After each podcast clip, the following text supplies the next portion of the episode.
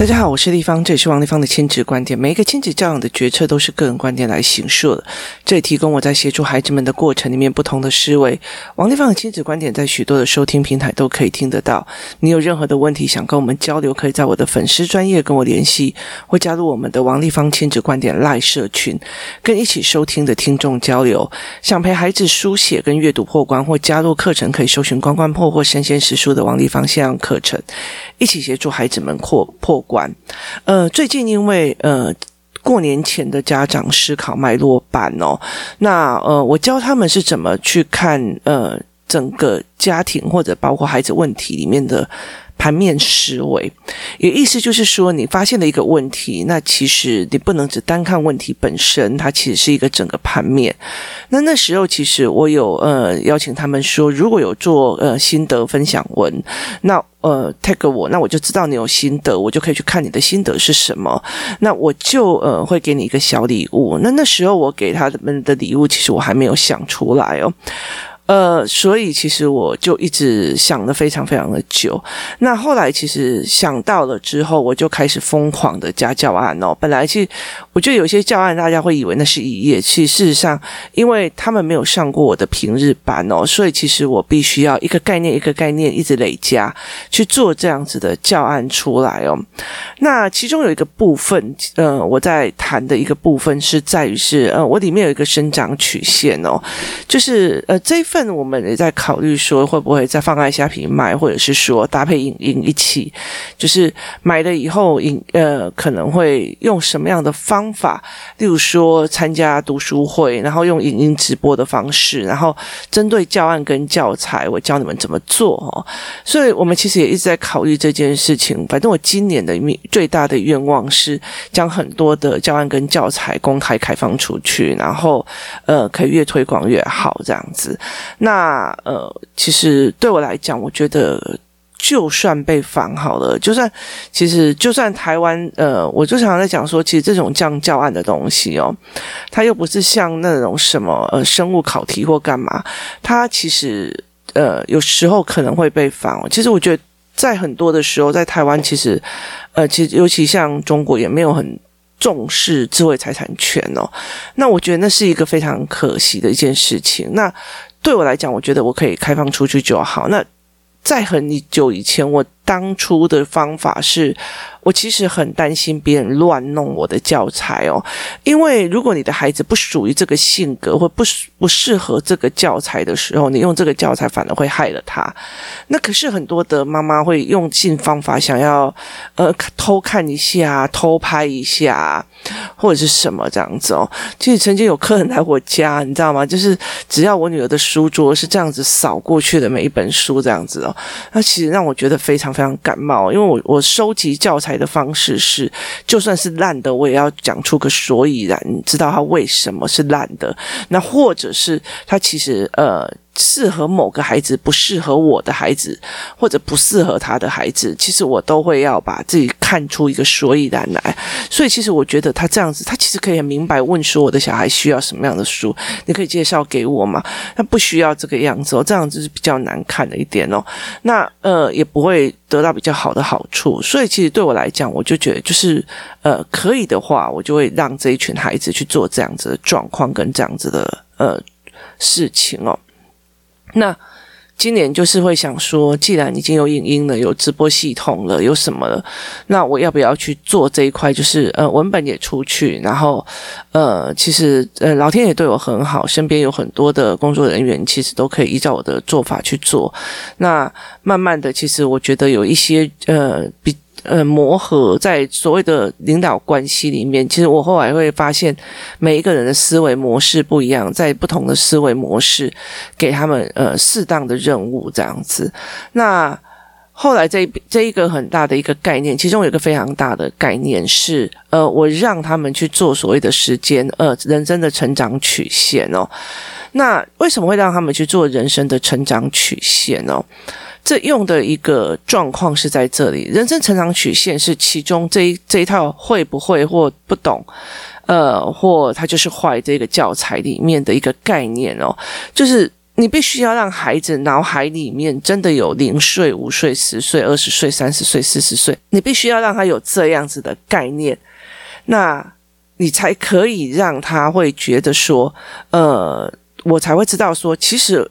爸爸妈妈担心的就是三十岁，你担心的是他三十岁还没有某个能力，可是他会觉得我现在就不想学啊，他只在现在，他并不觉得，其实，在小孩的认知里面，他们没有办法去认为说他有到三十岁的那一年的恐慌跟难，所以他会觉得我现在就不想学，你为什么要逼我？好，我现在就不想读书，你为什么要逼我？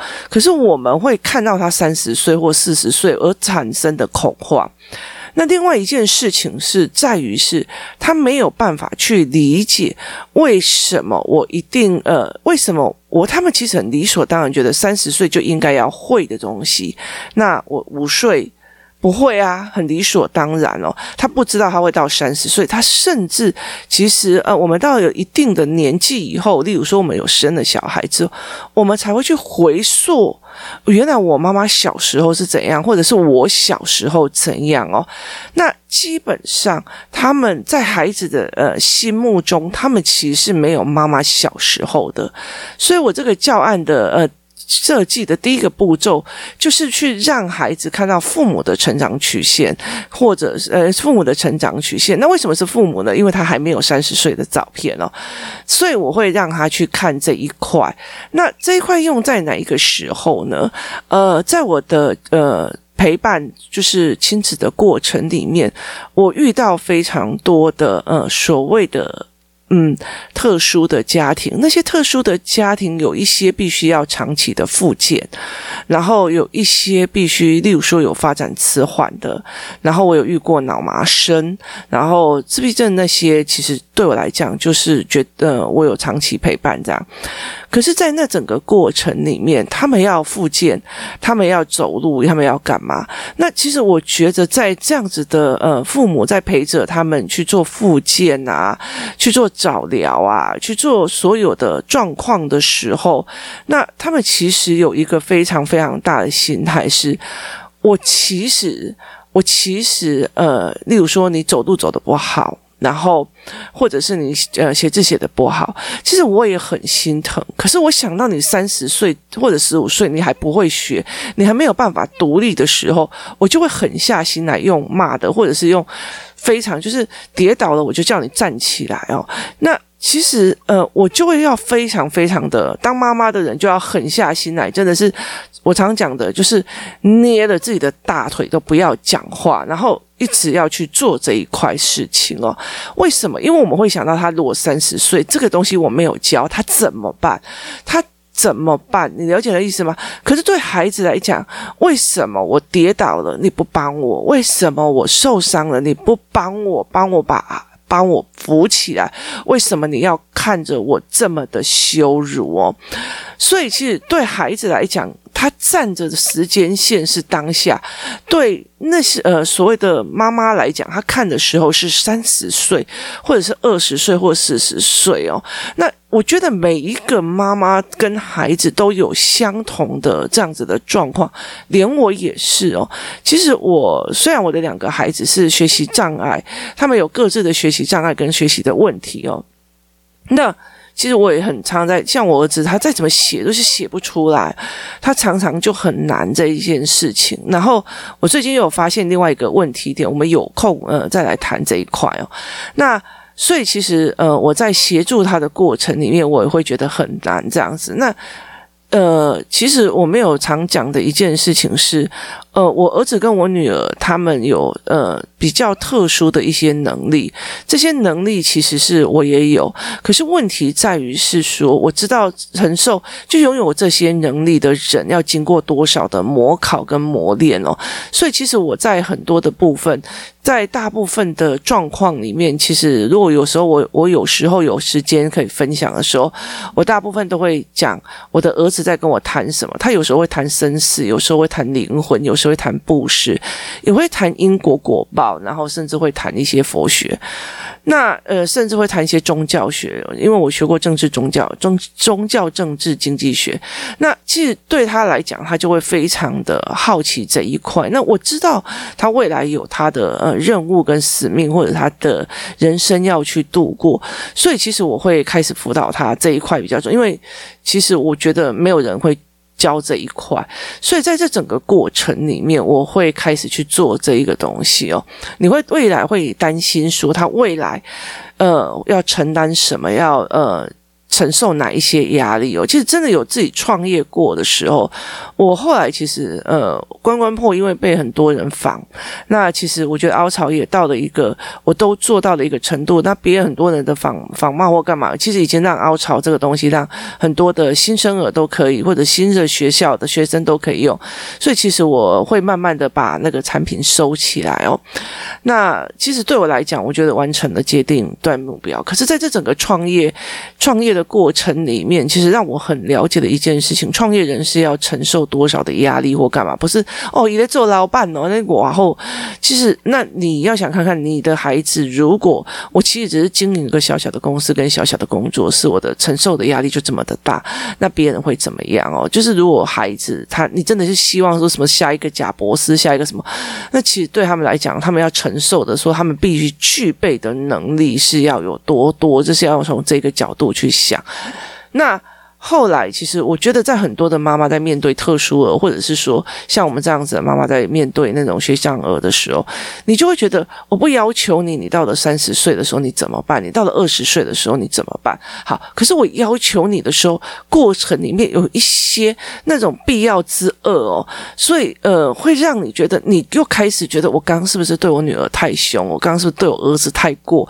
就是妈妈会呈现在这种非常非常痛苦的两难哦，所以其实我常常会觉得说，呃，我们也都是豆蔻少女起来的哦。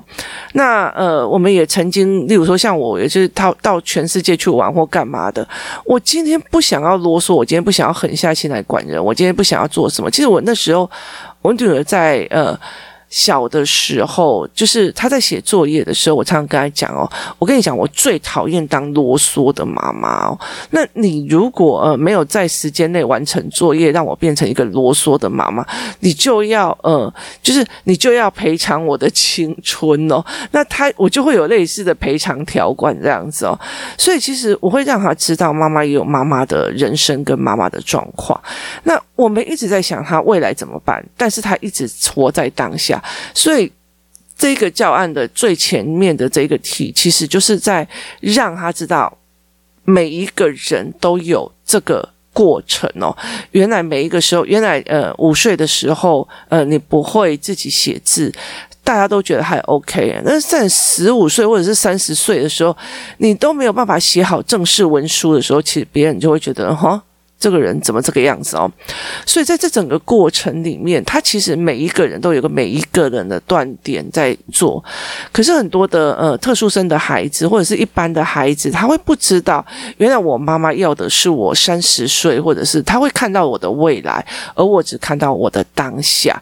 这个东西其实是一个非常大的一个认知障碍的前提哦，因为。他会觉得你现在为什么要刁难我？你这个字为什么要从头要叫我写？你为什么要做这件事情？是因为他只活在当下。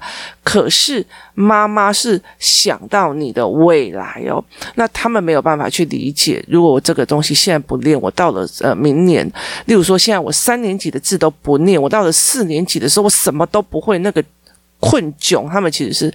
没有办法去体会到的，他们没有办法理解他什么叫做落后哦，所以其实那个对我来讲，其实是一件非常非常呃特别的事情哦。其实我我女儿有一次，呃，她在讲落后这件事情的时候，其实后来是工作室去做一个大教案，然后把这个东西做起来。它很简单的一个教案，就是我如果。我如果在操场上慢慢的走，而现在的操场不开放，那我如果在操场上慢慢走，你只要停下来，接下来你要追我，就要追得非常非常的累哦。更何况我是小宝宝的时候，你只要任何一个停下来，你就要追得非常非常累。其实我们父母在意的是你接下来会追得很累，但是在他的脑海里面，我现在就不想做，他没有追得很累的那个概念哦。所以对孩子来讲，根本就不会觉得这件事情需要我。我去做，所以小孩就会觉得为什么我要做这一件事情？为什么我要做那一件事情哦？那我们的人生会在这样子的状况去做。所以，其实有些特殊生的妈妈，我会去让他们去看，呃，就是会带，会让他们说，那你带孩子去看哦。其实，呃，很感伤的一件事情，就是在一般的儿童复健呃科的时候，你会看到很多的妈妈，然后真的是陪在旁边，然后陪他复健，陪他做什么。可是老人家几乎就没有，有时候在公园里面哦，尤其是夏天或冬天哦，那呃，就是就是那个。看护或者是那个新住民朋友把那个阿嬷阿公啊或者什么的推推到那个公园里面，他们就开始唱歌。其实他们不会去要求他复健，他只要。就是平安的再拉回去，就是有照顾这样就好了。就我对你未来还有期望，我希望你可以站起来，我希望你可以做好，我希望你可以自立。因为到三十岁你还没有办法自立会怎么样？那另外有一件事情是，如果是特殊生在用这个教材的时候，我会比较建议他们其实是做呃分隔的，就是例如说我今天五岁，阿嬷已经是六十岁，那你十岁的时候，阿嬷会是几岁？就把那个照片去。做想象出来，他会觉得阿嬷会永远帮我，阿公会永远帮我。可是事实上，他们没有拉这种时间线的概念哦。那这样子的东西，其实我呃，在这个呃状况里面，就是在这一套的教案里面，我附了这一张，让孩子们去做的原因，是因为他必须要拉出来，原来每一个人从三三十岁的人，其实他是从五岁开始练东西练上来的。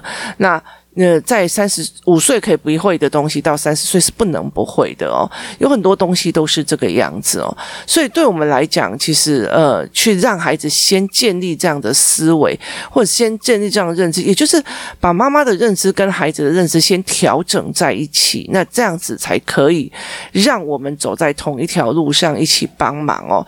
那亲子之间才可以走在一块，而不是你永远就是现在用三种方法逼小孩子赶快认。认真读书，只要喊一二三，小孩就会怎样怎样。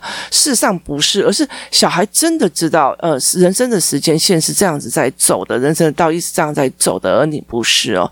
那这才是一个，非常重要的概念，就是让小孩子的脑海里面知道，说我接下来会到三十岁，我会经历什么。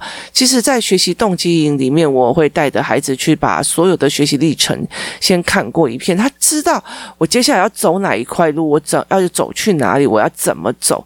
这就好像你在看迷，在走迷宫的时候，你根本就不知道前面是什么，我就只是蒙着眼乱窜。跟我明明知道我已经要走到那里，线要怎么做是不一样的心态哦。所以在这整个过程里面，我用这样子的方式去做。那附加的一件事情就是说呢，如果家里面有一个呃发展比较不好的。老大或老二就是比较大的长长子或长女。好，第二个小孩是呃，就是一般的孩子，正常的孩子。那第二个小孩会觉得哥哥或姐姐就是怎样，怎么他又犯错了，他又怎样哦？那很多的会这样子在做，就是如果家有第一个特殊或者是发展迟缓的儿人，然后老二是。就是一般很聪明健康的，那他就会开始一直说哥哥又怎样了，姐姐又怎样了，怎样？他会开始很埋怨姐姐或干嘛的时候，那他们有一个状况，就是他们认为你是哥哥呢，所以你应该比我厉害；你是姐姐呢，你应该比我厉害。所以在这整个时间线也可以用在这一个块边方面，就在下面。之下，例如说，呃，爸爸爸爸会英文，但是六十岁的阿嬷不会英文，这中间差在哪里？不是因为年纪大就会，而是有没有学，不是。年纪大了就会，所以而是有没有学哦？这一句话我也真的要送给所有相信说不要教啦，他长大就会的那一组人哦。我跟你讲，真的很难。我已经长那么大了，我都还不会俄语哦，我也还不会法语哦。所以其实真的，我跟你说，真的是不没有学就不可能会哦。那。或许他们可以在人世当中一些事情，就是长大了就自然而然会了。这些东西有时候是你付出代价的，例如说你欧北恭维，然后气给得罪人，然后到最后，或者是你看不起人，你四处，然后一副那种拜托你保姆，你什么了不起？凭什么还跟我说？我不想跟你讲话。好，你永远看不起人，那你永远都是付出你的代价，你的小孩也会看不起人。在这个代价里面，就是学会了，你必须要去学会这些东西哦。所以这个东西其实是一件非常非常吊诡的事情。所以其实我后来其实会建议很多的父母是说，你带他去看，呃，不是。是年纪大的就一定都会哦，例如说，呃，同样有两个人哦，六有有两个人，他已经六十几岁的一个学富五居，然后呃，搞不好会五国语言，那另外一个就什么都不会啊，那。呃，什么语言都不会啊，但是他种田种的非常好啊，然后可以种出冠军米啊。但是那个会五国语言，他不会种米啊。好，他并不是到了一定的年纪就会了。这中间的过程在什么？那这套教材的后面有一个，就是让孩子去思考这一件事情哦。从不会到会，中间的东西是什么？那我们大部分的人没有去教孩子思维这一点，我们只是要他听从我们说的说法而去做这件事情哦，所以这导致我们跟孩子之间的落差，跟孩子之间的所有的呃不舒服会越来越多。所以怎么去陪小孩子去做这一块？怎么去思维人年纪的关系哦？如果你先跟他先这个国中生一模一样了，好，那你确定莫名其妙你就会吗？所以工作室的小孩就觉得十三岁就要会认字啊，所以我才会讲说泰文拿出来，然后日文拿出来，英文拿。出来，发文拿出来，那你应该就要认字啊，我应该就要会啊，这没有这个道理哦，所以其实。其实都是用学来的，人都是用学来的，所以在这整个过程里面，怎么去让孩子跟你的思维是完全一致的？他可以去做这样的思维呃结合，是非常非常重要的一件事情哦。那所以呃，我们在教孩子的时候，我们会觉得我在为你的未来着想或干嘛，他根本就听不懂，因为他只在当下。孩子是一个活在当下的人，他们永远都只活在现在。就是在现在，你如果叫他说我们要出门的，他不会想要预期要出门，他会想到，哎呦，我现在看到这个玩具，我在我在拿水壶的时候看到这个玩具，他就停下来了。他们是一个活在当下的人，他们并不是一个呃往前呃去看。就是有预期的人哦，尤其在这几年里面哦，因为呃，所有的东西就是看过即忘哦，包括影片啊什么，我们都看过即忘，包括呃，卡通，他也是看过即忘，因为他要你三十分钟就结束，然后所以他别没有连续性剧情。以前我们看那个。云州大儒侠，紧张紧张紧张，气气气气被安诺美拉在这个狂，就是你就会一直在想昨天那个什么什么的，今天到底会怎样？你会一直暂留画面在那里。可是现在的孩子是越来越没有办法，更何况他可以去遥想未来或干嘛？他只是每天每天就这样一直把日子混下去哦，所以他没有意识到这一块，怎么去建立孩子？说我到了五岁的时候，我不会这个东西理所当然；到了十五岁，我不会这个东西。其实连连自己，他现在五岁的他都会觉得，那怎么可以这个样子哦？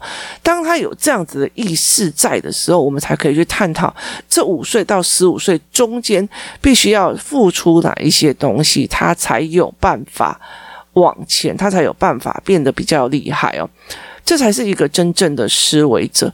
那我们当妈妈的人，我们因为看的呃东西非常非常多，我们经历的非常非常多的事情，所以其实我们会担心受怕是一样的。可他们没有，他们没有去做过这一件事情，他们不知道三十岁的某一件事情呃做错了。其实我觉得我有一次呃在。呃，贸易公司的时候，我因为看错了一段英文而导致公司赔了将近三四百万。我那时候知道的原因的时候，就就因为我眼睛会跳行，所以知道的时候，我觉得我的我怎么会这么简单的东西都不会？那个脸整个是刷红了，然后导致我后来真的是再怎么样都不想要碰，会碰到英文的工作。然后可是终究我还是要去。带着孩子出国去菲律宾，去任何一个地方，我都是都，因为你带着孩子出去，你一定要使用英文，你就是要在那里，你就是呃，我记得我呃第二次去那边住的时候，我第一天就跟菲律宾人用英文开始狂吵架哦，那呃，为什么？因为我第一天去，第第一天还第二天去，第二天还呃，就是去的时候，你去。我们去了将近，我们要去一个月，可是我带的衣服几乎只有五四天到五天，每一个人四天到五天的量，因为你会去洗衣洗衣那种快洗店，那以前就是早上去快洗先，下午就可以拿。就那时候我不知道那个菲律宾有 Festiva，就是嘉年华会，就还要五天呢。后那个时候其实是爸爸过去弄，然后回来跟我讲五天，我就现在想，我们都没衣服穿了，你跟我讲五天，所以就下去吵架，吵得非常非常的凶。